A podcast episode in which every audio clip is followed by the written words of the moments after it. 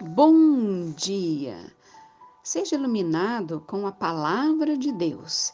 Provérbios 9, 10, parte A diz: O temor do Senhor é o princípio da sabedoria. Você pode me perguntar: que temor é esse? Esse temor não é medo de Deus, de se aproximar, né, de se render totalmente a Ele, mas sim admirá-lo de forma amorosa, reverente e submissa.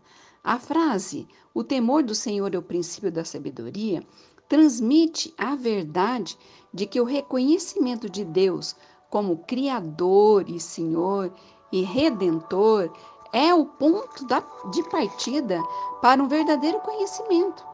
Existem muitas pessoas inteligentes, com muitos conhecimentos, mas o verdadeiro conhecimento só alcançaremos através do temor a Deus e a, e a Sua palavra.